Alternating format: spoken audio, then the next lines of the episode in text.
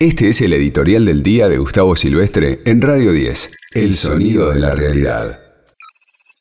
Día a día eh, crece el escándalo, indudablemente, pese a que mm, gran parte del periodismo sigue encubriendo a Mauricio Macri y a todos los males y todos los horrores y las irregularidades que ha hecho el macrismo, pero crece este escándalo internacional que mm, está ahora caratulado como contrabando agravado de armas desde Argentina hacia Bolivia, pero que es mucho más grave porque en el medio estaba este golpe militar desde eh, las fuerzas policiales y de seguridad y armadas en Chile contra, en perdón, en Bolivia contra Evo Morales.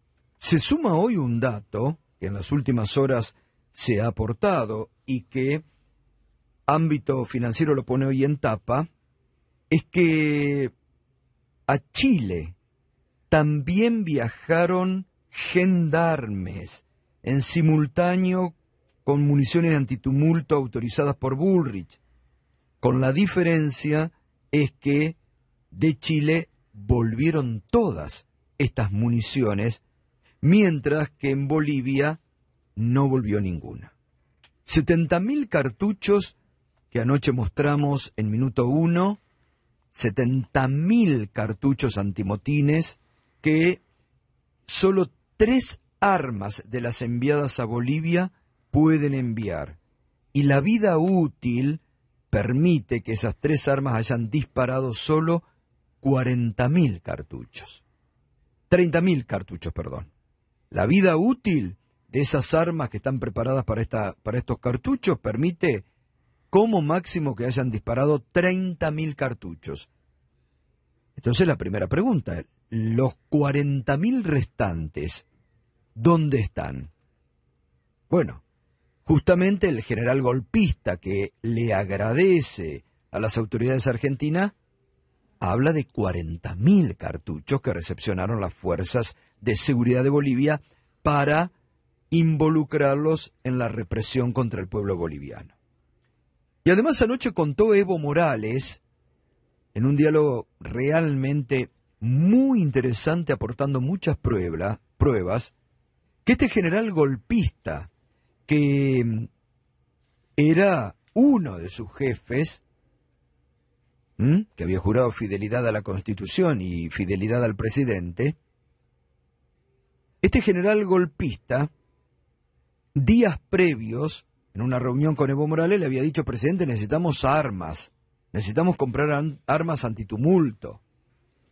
Como no accedió Evo Morales, porque decía, ¿para qué? ¿Para reprimir a nuestro pueblo? No, no vamos a comprar armas para reprimir a nuestros pueblos. Como no consiguieron eso, una vez producido y mientras el golpe se desarrollaba, las consiguieron de Argentina, las consiguieron del gobierno de Mauricio Macri y de Patricia Bullrich. Digo, cierra todo, va cerrando, las pruebas son contundentes, las notas oficiales están, los testimonios están, porque ahora incluso el ex embajador argentino en Bolivia empieza a desmarcarse. Dice, muy suelto de cuerpo. Bueno, puede haber existido un circuito ilegal paralelo que yo no tenía conocimiento. Es decir, se empiezan a sacar el lazo y empiezan a escupir hacia arriba, directamente hacia Bullrich, a Patricia Bullrich y hacia Mauricio Macri. Esto es un punto. Anoche también Evo Morales reveló que los golpistas en los días previos buscaban quebrar la confianza de la seguridad del presidente Evo Morales y les ofrecían 50 mil dólares a cada uno de los ocho, de los ocho que formaban parte de la custodia de Evo Morales, a cambio de que lo entreguen a Evo Morales. 50 mil dólares a cada uno le ofrecían para que entreguen la cabeza de Evo Morales, porque el plan era asesinarlo a Evo Morales. Por eso es doblemente grave lo que hace Macri. No solamente manda armas, no solamente apoya ideológicamente el golpe sino que le niega el asilo a Evo Morales, es decir, Macri estaba también en la búsqueda que lo asesinen a Evo Morales. Esto hay que decirlo con todas las letras. Día a día se va demostrando la perversidad en todos los órdenes del gobierno de Macri. En lo económico, en la persecución que armó en la Argentina, en la persecución que armaban a nivel de América Latina a gobiernos populistas que no pensaban como él. Y en todo lo que significaba algún grado de derechos para la población. Está ahora el diputado nacional Rodolfo Tailade, que ayer presentó un pedido de informes en la Cámara de Diputados para investigar y saber cuántas muertes se podrían haber evitado si el plan Cunita seguía en su aplicación, como lo había puesto en marcha el gobierno de Cristina Kirchner. Y que el odio de Graciela Ocaña, que fue la que denunció y la que paró ese plan, ahora pide el diputado Rodolfo Tailade que se haga cargo Ocaña y que se conozcan cuántas muertes de bebé se podrían haber evitado, ya que ellos hablan tanto de los muertos y caranchean políticamente sobre muertos, aquí hay datos concretos de muertes evitables si el plan Cunitas se hubiera seguido explicando.